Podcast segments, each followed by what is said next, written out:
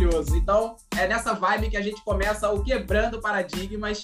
Viemos ao terceiro episódio com um grande amigo meu. Posso dizer que ele é meu ídolo, porque a primeira vez que eu conheci e falei com ele foi através do Instagram, que eu cheguei e falei: "Nossa, você é um jovem ator negro frequentando e fazendo a Casa das Artes de Laranjeiras certeza você está abrindo e quebrando paradigmas, abrindo espaço, quebrando barreiras, é, é, dando soco em janelas e quebrando realmente tudo que vem pela frente, várias barreiras, vários muros e etc. Ele que também é músico, ele que também é modelo e além disso, ele quebrou um paradigma interessantíssimo. É professor de história. Converso com ele hoje, Alexandre Mitre.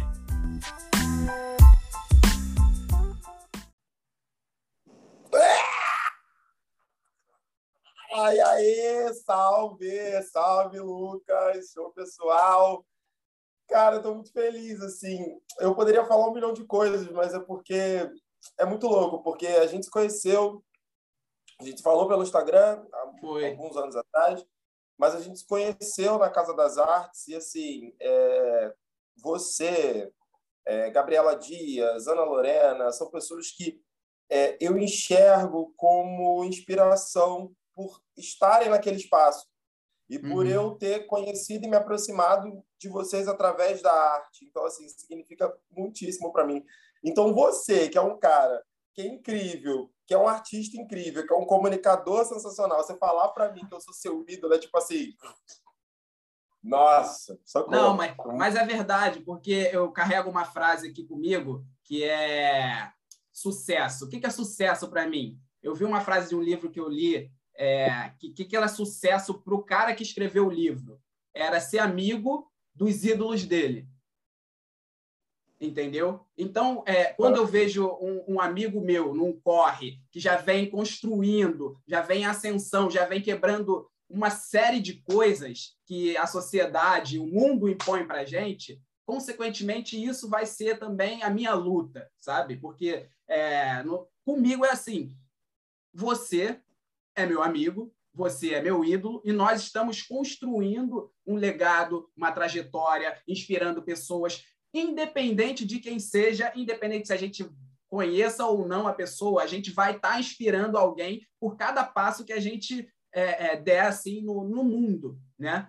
Então, a, a, construção da nossa história ela vem desde muito antes, né? Desde muito antes. Se a gente está aqui hoje, é, eu estou te entrevistando e você está podendo é, contar sobre a sua carreira, sobre a sua trajetória, foi porque alguém veio antes também, né? Alguém veio antes e, e, e acabou com, com, com, tudo aquilo que foi construído à base do achismo de outros, né? Que acham que o mundo ideal é aquilo que eles criaram na cabeça deles e não é. Né? Então, é uma satisfação imensa te receber aqui. Sua história é incrível. Eu quero saber um pouco mais da sua história também, de onde você surgiu, por que, que você escolheu a arte, de onde você, de onde você surgiu, Alexandre. Pelo amor de Deus. Vamos lá, vamos. Ih, rapaz, vamos lá. Então, vamos, vamos começar do começo, né? É... Bom, eu tenho 30 anos, né? Apesar de não parecer, de ter essa carinha de 22, mas eu tenho 30 anos. Uhum. É...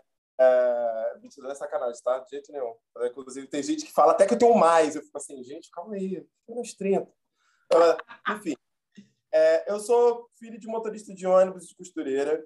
É, eu nasci e fui criado em Bom Sucesso, na zona norte do Rio. É, vivi em Bom Sucesso até os meus 15 anos. É, eu tenho, assim, eu, eu costumo dizer que, apesar da minha família me contrariar e me contradizer sempre, uhum. é, dizer eu sou alguém muito esforçado, eu costumo dizer que eu tive muita sorte também.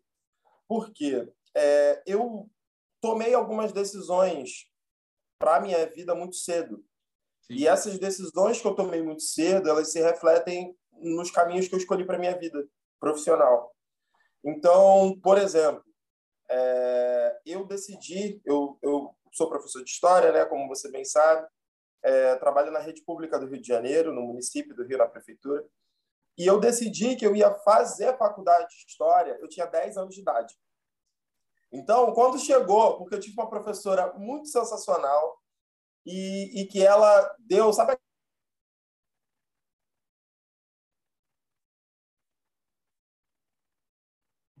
a oportunidade de você, ó, tua casa você vai fazer aquele trabalhinho é, aquele seminário, né? Vai preparar um cartaz e vai é, falar para a turma, explicar a matéria, não sei o quê. E aí eu fui fazer a pesquisa, fui, entreguei o trabalho, o trabalho eu tirei nota máxima no trabalho. E aí eu falei, cara, eu fiquei apaixonado por aquilo que eu fiz. Eu falei, cara, é isso que eu quero fazer para resto da minha vida. Falar com pessoas, conversar com pessoas e explicar para as pessoas as coisas. Então, é, por que, que eu digo que eu tive sorte em fazer essas escolhas mais, mais cedo, né? Quando chegou é, aquela, sabe aquela fase da nossa adolescência, o que, que a gente vai fazer da nossa vida, qual caminho a gente vai seguir, nananá, eu, uhum. eu, eu não tive isso. Eu já sabia o que eu ia fazer. E eu só fui lá e fiz, né?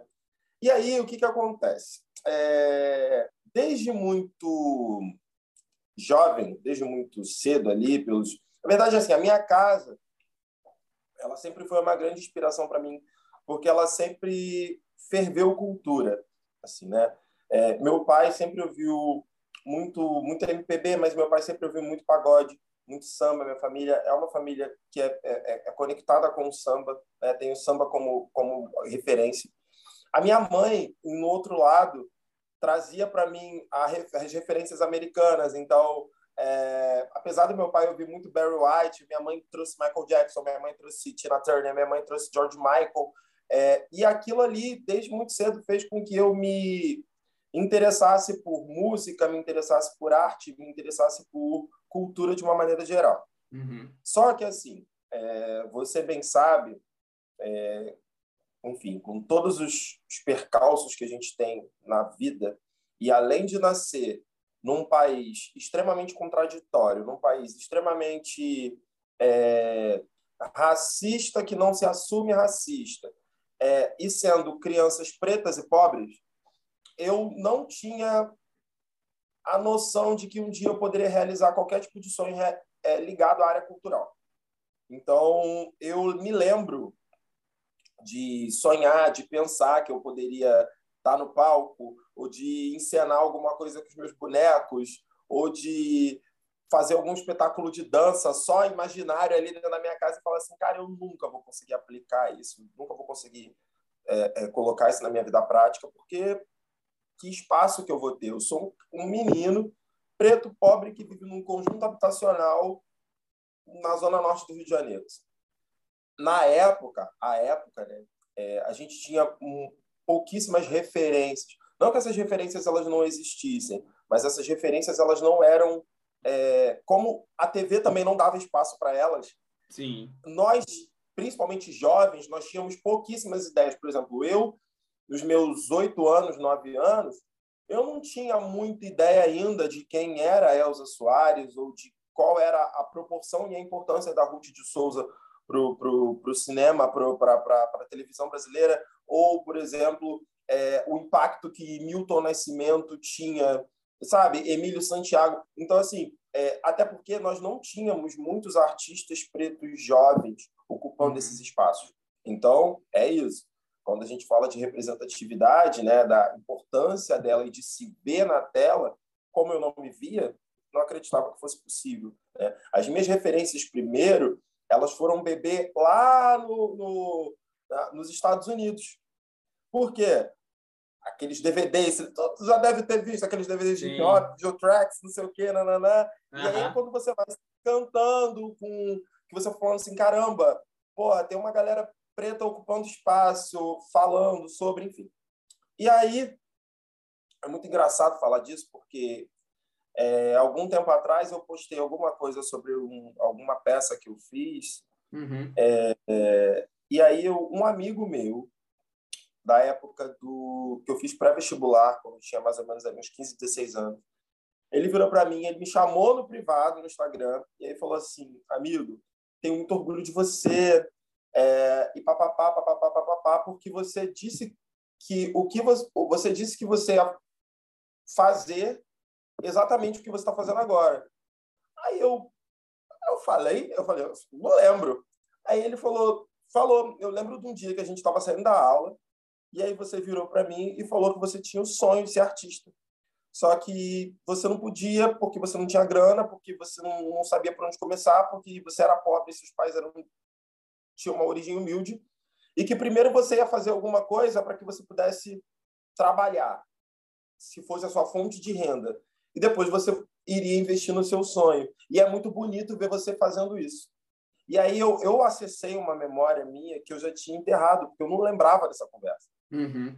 Aí eu falei assim, caraca, cara, olha só. Tipo assim, eu, eu tive, eu, eu expus isso para ele, sei lá, no momento de intimidade, conversei com ele, me abri sobre.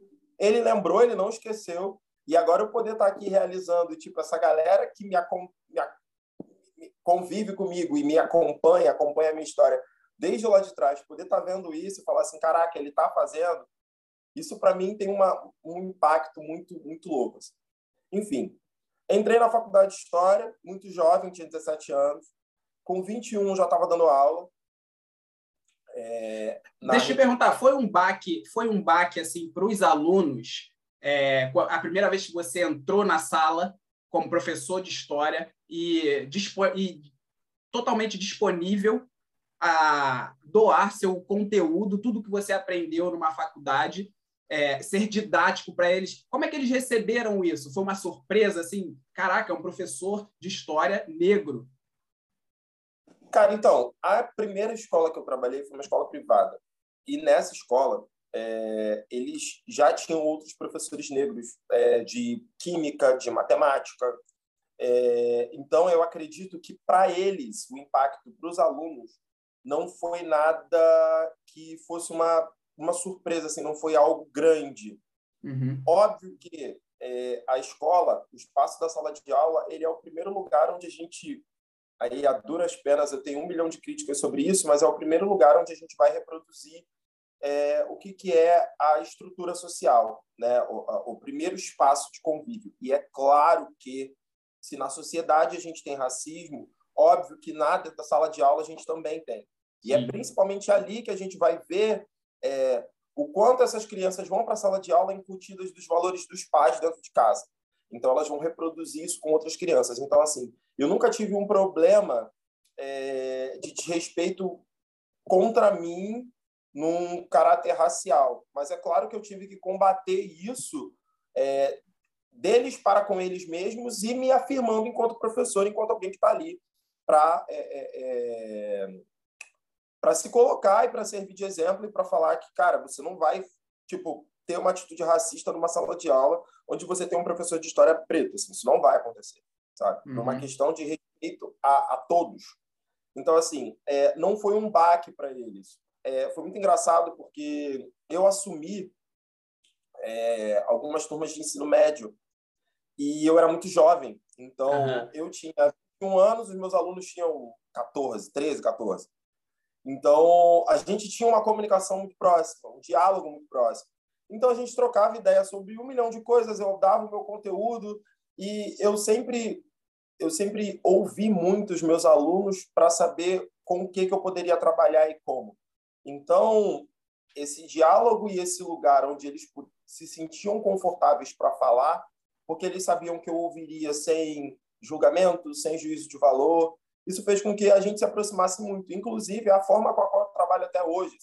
Os meus alunos, eles têm total liberdade e total espaço para dizer o que quiserem, porque ali não sou, eu não sou pai deles, eu não sou mãe deles, eu não estou ali para julgá-los. E principalmente dentro da sociedade hipócrita que a gente vive, muitas, muitas vezes os alunos eles têm muitas curiosidades que eles não têm coragem de dizer em casa.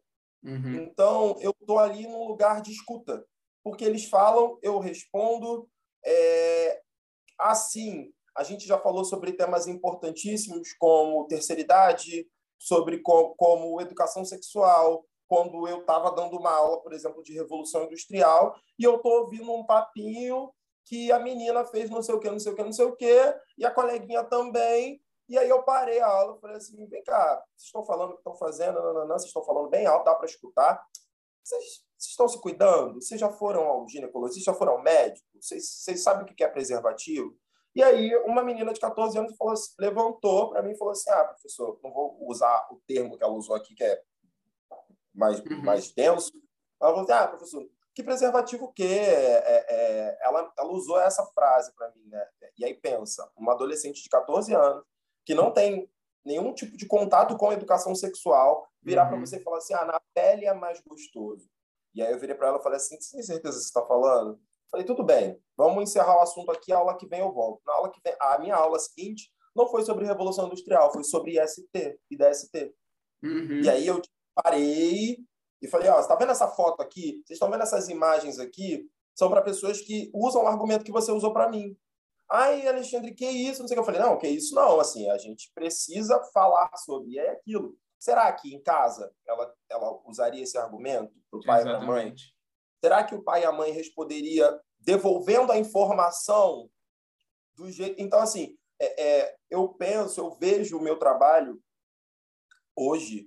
É, é, óbvio que eu trabalho com conteúdo, é óbvio que eu falo sobre história geral, é óbvio que eu falo sobre história do Brasil, mas é, é principalmente eu acho que o nosso, o nosso trabalho é um trabalho social, é um uhum. trabalho de é um trabalho de escuta, é um trabalho é, de, de aproximação, de fazer com que aquelas crianças entendam que elas. Eu acho que é a ideia de não tentar romantizar o mundo, mas Sim. de levar para elas, principalmente com a faixa etária com a qual eu trabalho, que, é, que são adolescentes, é, de uma forma concreta, o que eles vão encontrar no mundo lá fora, sabe? É, é, eu acho que o diálogo, a troca, a escuta, são fatores fundamentais nesse processo. Com certeza. Duas coisas. Uma é, é, é sobre a carreira artística, que sempre tem que ter um, um plus, né? Que a gente fala. Não dá para ser só ator, né? Pensar, ah, ser só artista e vou viver disso e tal. Se não tiver uma base bem concreta e, e, e para poder realmente se apoiar, né? Eu, eu falo isso porque no, um dos meus trabalhos que eu, que eu fazia de recuperar histórias de estrelas pretas do Brasil. É... Incrível por sinal, sensacional por sinal. Tá. Quem não viu, vai lá no canal do Pops para ver, porque assim, ó, é sensacional.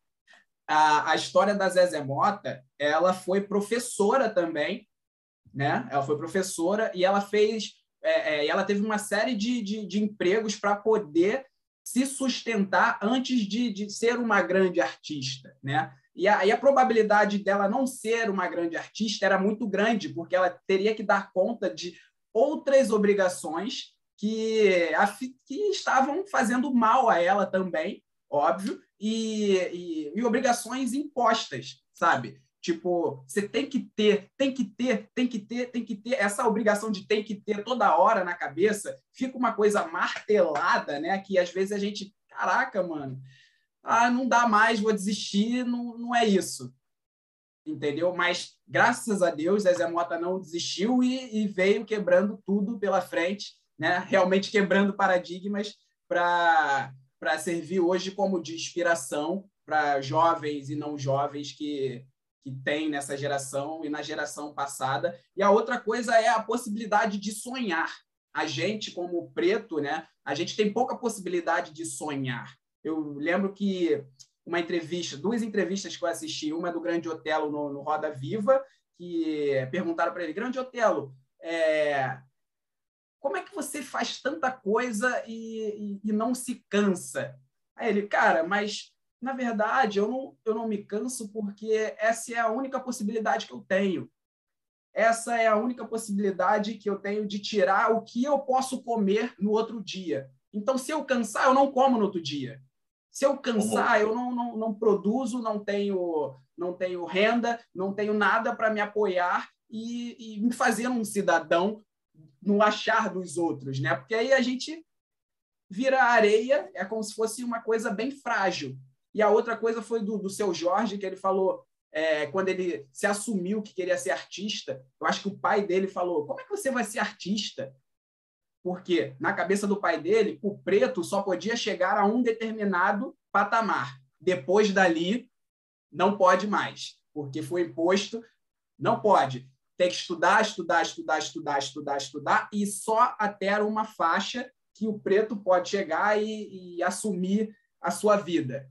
Depois dali, se é riqueza, se é fama, se é ser influente e etc., porque todos nós merecemos isso, não poderia, não poderia. E o seu Jorge também não acreditou nisso que o pai dele falou, mas isso também é uma verdade recorrente, porque você acabou de citar o, os, relatos dos, os relatos dos seus alunos falando sobre isso, da possibilidade que eles têm acessibilidade a, a certas coisas que deveriam ser normais e não são. E não são. E justamente para que lado estamos caminhando? Para que para onde estamos para onde estamos indo? Para o que, que a gente está construindo? O que, que a gente está desconstruindo também? Né? É, um, é uma coisa muito a se pensar. Você, como um professor de história, você sente que, além de ser didático com o seu conteúdo que, que tem na, na, na que você tem que dar no ano letivo, você você acha que você também está reescrevendo um pouco e determinando caminhos para os seus alunos? Com certeza, com certeza. É, eu estou até arrepiado, porque é, é, é, muito, muito louco, assim. Uma vez, um amigo meu, que eu também tenho muito, muito apreço, apesar da gente não se ver tanto, ele virou para mim e falou assim, Alexandre, você tem noção do quanto você é referência eu tenho aproximadamente aí por ano 500, 600 alunos hoje na rede municipal. É... Hoje não tanto, mas dependendo da turma, eu tenho uma turma que é majoritariamente negra. É... Hoje, eu poder trabalhar com eles, quando eu digo né, que o nosso trabalho é social, é poder trabalhar com eles uma ideia de possibilidade, poder trabalhar com eles a ideia de, da esperança, que é uma esperança referencial que quando eu e você tínhamos aquela idade, a gente não tinha, além da nossa família, a gente não tinha outras pessoas para injetar na gente, faz toda a diferença do mundo. É, exemplo, eu já ouvi é, uma vez passando um documentário para eles é, sobre o surf, por exemplo. É, meninos de 12, 13 anos que eram apaixonados por surf e não praticavam porque acreditavam que aquele esporte não era esporte para eles. Né? Uhum. É, ou, por exemplo... O tênis. O tênis também. Tênis. Ou alguma, principalmente alguma coisa relacionada ao fazer artístico, ao fazer teatral. Uhum. Então, ah, é, ah, professor, mas, poxa, olha a cara... Já ouvi isso. Olha a cara das pessoas que estão a gente não, nós não somos a cara das pessoas que estão na TV, então nós nunca estaremos na TV. Então, é, e é isso é muito, é muito complexo, porque por mais que pessoas acreditem que isso seja um grande exagero, que isso seja é, um, um grande, uma grande falácia, é nessa etapa da vida que você se anula e anula os seus sonhos e, e que, e que você cristaliza verdades e você cresce com aquilo ali embrutecido dentro de si.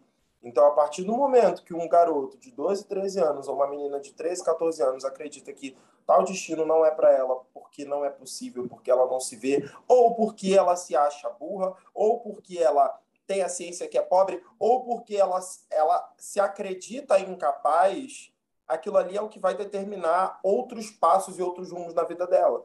Então, assim, é, você, eu poder estar dentro de sala de aula hoje, é, podendo passar de uma forma mais tranquila, mais leve, é, para os meus alunos, uma coisa que eu gostaria que tivessem feito comigo, eu acho que isso determina outras coisas, sabe? Eu tenho uma, uma ex-aluna, né? Porque eles vão ficando pelo meu caminho. Eu falo que eles são tudo filho. Eles perguntam assim: você quer ter filho? Eu falei: não, já tenho muito, já estou fazendo muito filho, o moleque tá ficando.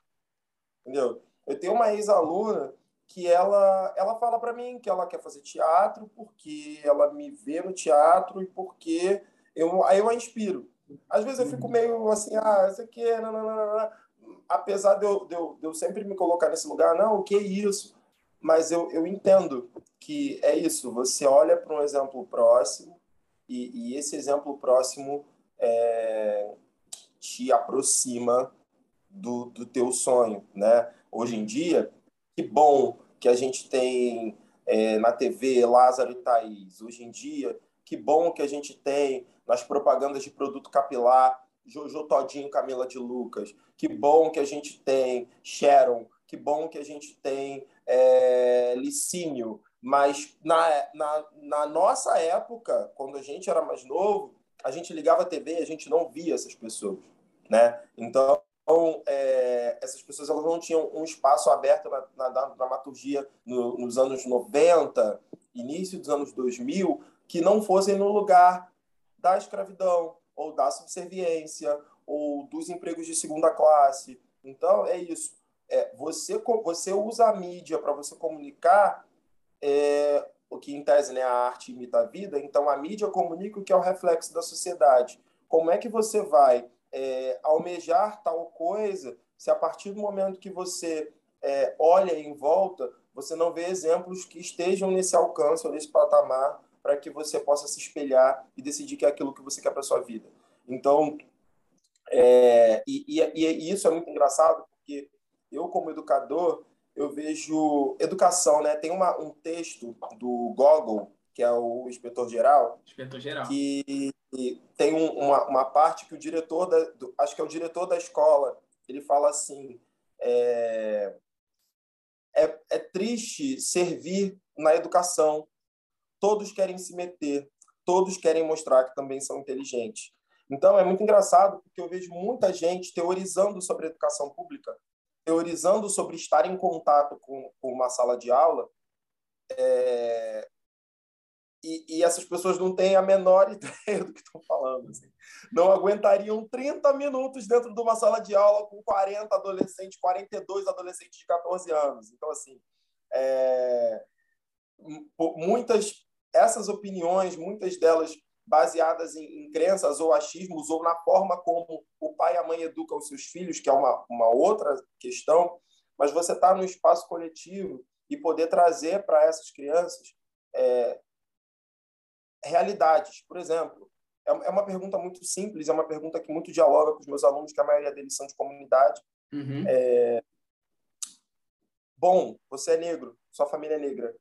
É, aonde você vê mais negros?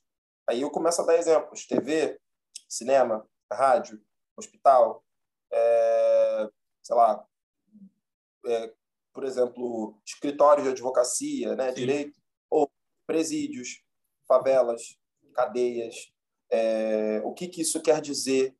Qual é a cor das pessoas que estão tá morando na rua hoje? Uhum. É, qual é a cor das pessoas? E aí é aquilo, né? Qual é a cor das pessoas, por exemplo, que enquanto funcionários públicos são garis? E por que elas são garis? Então, assim, é, é muito complexo e isso precisa ser conversado, isso precisa ser falado não para alimentar nenhum tipo de já ouvi isso também que esse tipo de trabalho alimenta algum ódio, alimenta algum é, é, é, é a explicação do do, do, da situação atual da população brasileira e por que que pessoas como os meus alunos e como eu até pouco tempo não se viam. Então, é, é, é isso, né? Eu, eu dei uma... Você estava falando da Zezé. É, infelizmente, a gente vive num Brasil de 2021, né? A gente está no 2022. 22. A gente está vivendo, que a gente está vivendo um momento de crise econômica, pós-pandemia, muitas pessoas sem emprego, muitas pessoas passando um milhão de dificuldades, fora as pessoas que perderam seus entes queridos. Então, assim, é, viver de arte no Brasil hoje, principalmente para uma pessoa preta, é um privilégio. Sim. Né? E, gente, eu conheço pessoas que estão trabalhando em, em, em, lanchonete, conheço amigos que estão fazendo animação de festa, eu conheço amigos que estão é, fazendo bico no que podem é, para se sustentar e conseguir trabalhar e conseguir ter espaço e ter subsídio para viver, para comer, para dormir e para fazer a sua arte. Então, é, eu, eu, eu sou muito feliz, por exemplo, de ter como referência você é, e outros amigos meus e nossos que, como você disse, com todas essas interpéries aí, estão conseguindo escrever a sua história e deixar um legado assim. É, eu acho que não só para as minhas crianças, mas para os meus amigos, para minha família, para as pessoas que é, é, acompanham de longe ou de perto, acho que muitas pessoas, assim como para mim, acho que para você também, pensaram também que não seria possível ou Sim. pensaram que nós conseguiríamos ou pensou que, que nós não poderíamos ocupar determinados espaços. E é muito legal a gente estar tá fazendo. Total, total, com certeza. Porque uma tia minha, quando eu comecei a fazer teatro, né? Não sei se você sabe dessa história, mas a minha primeira experiência com teatro foi através de uma redação que eu escrevi e a professora falou que viraria, poderia virar uma peça. E aí virou uma peça, porque virou um evento na escola. Eu tinha, acho que 9, 10 anos. E comecei a escrever os personagens, etc., das minhas férias, né? A história era as minhas, eram as minhas férias. E a escola parou, desde do, do, do, do chamado Jardim 1, né? o maternal, até a quarta série, que era o lugar que, que eu ocupava naquele momento é, parou a escola e todos foram para o pátio assistir a peça sobre as minhas férias. Essa foi a minha primeira experiência com o teatro. Foi lindo, foi maravilhoso, foi, foi encantador ver tantas crianças parando assim e, e, e prestando atenção numa história que era contada por não atores naquele momento, mas estavam interpretando e, e colocando toda a sua imaginação em cima de um palco. E depois, uma tia minha falou assim para mim: é, se não fosse por você, eu nunca teria entrado num teatro. Isso para mim foi marcante, assim. Isso para mim bateu muito forte, porque é, é como se fosse você pode também, sabe? Você pode frequentar esse lugar também, porque o teatro, a gente sabe, é, é, o teatro brasileiro, principalmente, ele vem de uma influência francesa, que depois virou uma influência italiana, que depois aí sim a gente começou a se encontrar, né, ali na década de 60, 70, com o teatro de arena, com as Asdrubal, que a gente trouxe mais a nossa identidade. Mas até isso, isso os hábitos é, europeus se, se, perpetuaram por aqui, né? Tipo, frequentar um teatro tem que ir todo com uma roupa, a melhor roupa possível que você tem no guarda-roupa e etc. E quando ela falou isso para mim, me veio toda essa história na cabeça. Eu falei, nossa, então tô construindo, tô construindo, tô, tô seguindo no caminho certo. Mas falando de teatro, é, eu acredito que o teatro também te ajudou nessa didática com os alunos, né? essa desenvoltura que você já tem naturalmente, mas o teatro potencializou isso. E você tem planos, tem projetos para esse ano, teatro, TV, cinema, moda? O que, que você pretende nesse ano? Quais são seus objetivos? É, é, olha, vamos lá. É bastante, é bastante coisa, assim. É, é, bom, em primeiro lugar, eu tenho tem um, duas peças para apresentar ainda esse ano, ainda pela, pela escola. Uhum. É, uma para finalizar o período, né, e uma outra para da formatura. É, a gente era para ter concluído em 2020, mas por causa da pandemia, a minha turma toda nós escolhemos esperar e aí vamos formar agora esse ano. Então tem duas peças. É, eu e aí o que acontece nesse meio de caminho? Eu também me encontrei com a música. Uhum. Eu, o, na verdade, a, a história me ajudou no teatro. Eu acho que você falou do teatro, mas ter me ajudado na história é o contrário. Assim, acho que a sala de aula me ajudou e me preparou e me deu confiança para eu é, puxar esse sonho do teatro de dentro de mim e fazer ele acontecer. E mais mesmo assim, a música também é um lugar que, que eu me sinto muito feliz, assim, muito confortável de estar descobrindo. Então, eu estou me juntando com os amigos, a gente está escrevendo, compondo, testando. Opa, então vem, vem coisa boa aí, vem coisa boa. Vem um EP, vem um EP. Vem, vem, vem sim. É isso. Não, não, não sei se para 2022, porque assim, é aquilo. É, ainda mais considerando a, a, a, situação atual, o momento de fecha, volta, para, reabre, congela. Acho que eu não tenho pressa, né? Eu acho que todas as coisas que a gente faz, quando a gente faz com carinho, a gente precisa ter uma determinada calma para que essa calma traga o resultado esperado, traga a qualidade que a gente deseja, enfim. Sim. Mas esse processo é um work in progress, tá aí. Tá aí, tô mexendo nesse caldeirão de bruxa aí, jogando umas coisas, é, botando minhas influências na roda, com as influências dos meus companheiros também, e vai rolar. se não esse ano, no próximo. A gente vai botar nossa carinha no mundo, sim. Ah, já tô ansioso, já tô ansioso já, porque você já tinha me falado um pouco sobre esse, esse projeto, né? Que era uma paixão realmente sua que estava escondida, que você colocou, aflorou e, e você está tá produzindo e, e eu acho que quando vem de dentro uma força assim que acho que dá uma queimada na gente, a gente quer escrever, a gente quer produzir, porque a gente sabe que vai ser uma, uma coisa boa e, e vai influenciar e vai inspirar muitas pessoas também, né?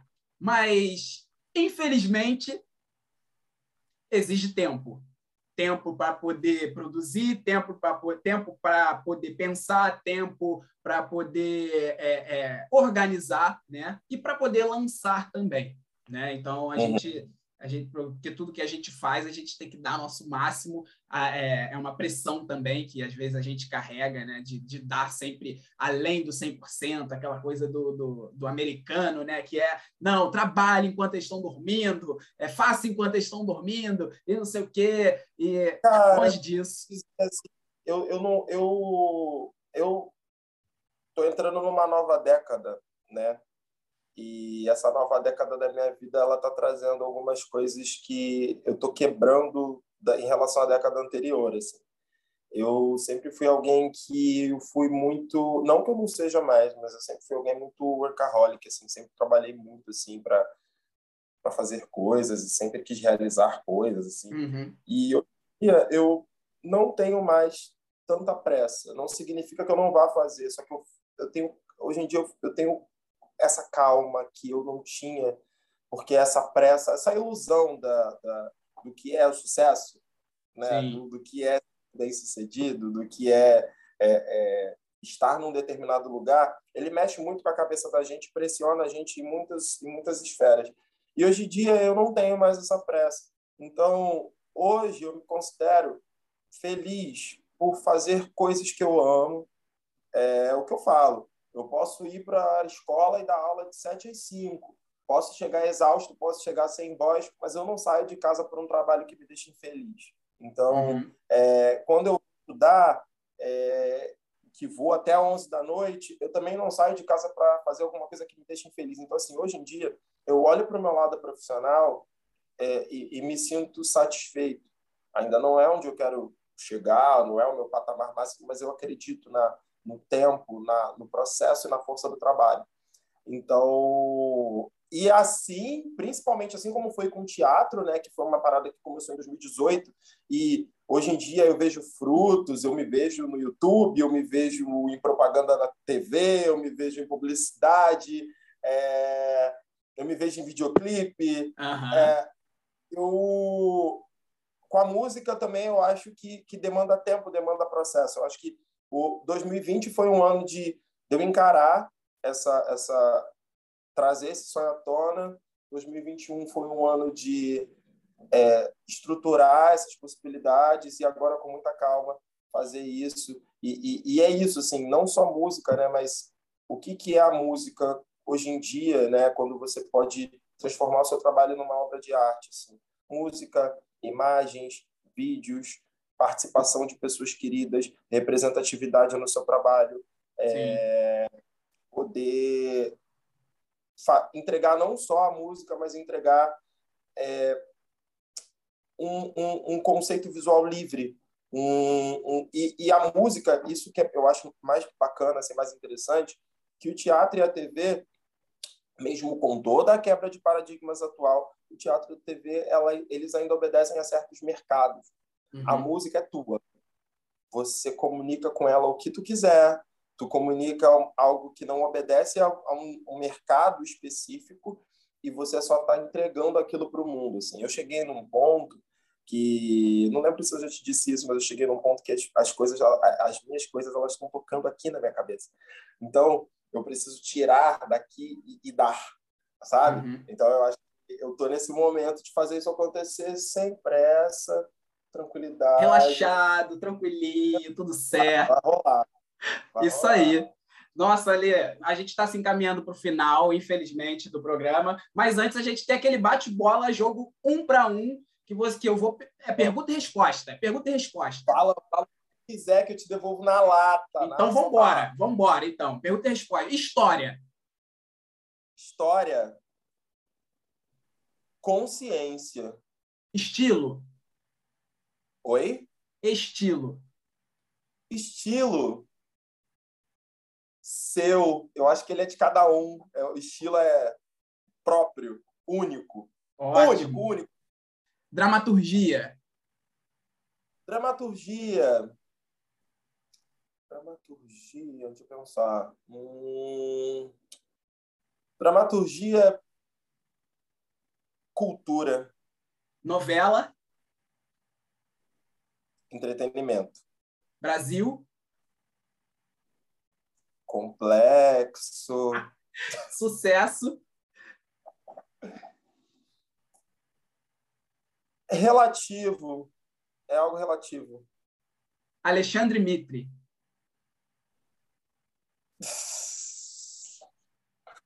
Eu acho que é, a, é, a, é, é o mais difícil para te falar. Deixa eu pensar. Nossa, eu mesmo, deixa eu ver. Agora você me pegou, sabia? Não, não, não responde na lata, não pensa, não pensa. Alexandre Mitre. Tá. Alguém que faz o que quer e é feliz fazendo o que deseja.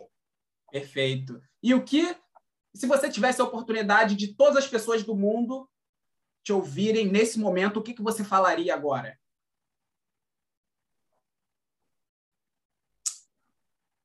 Eu gostaria que eu, mais pessoas como eu, como você, é, é, pudessem ter espaço para contar histórias, para fazer arte, para deixar o seu legado e para reconstruir histórias.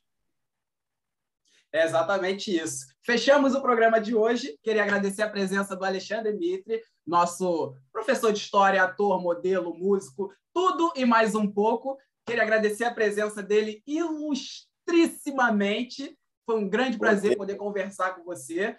E, gente, é história, é construir legado, é trajetória, é processo, é calma, é respiração. Tudo que aprendemos hoje com o Alexandre, vamos colocar em prática em nossas vidas. Agradeço a presença de vocês também aqui nesse programa, por você ser ouvinte, por você estar assistindo no YouTube, por estar é, escutando no podcast. Fechamos o terceiro episódio. Beijo, galera. Tchau, tchau. A gente fica por aqui. Tchau. Até a próxima.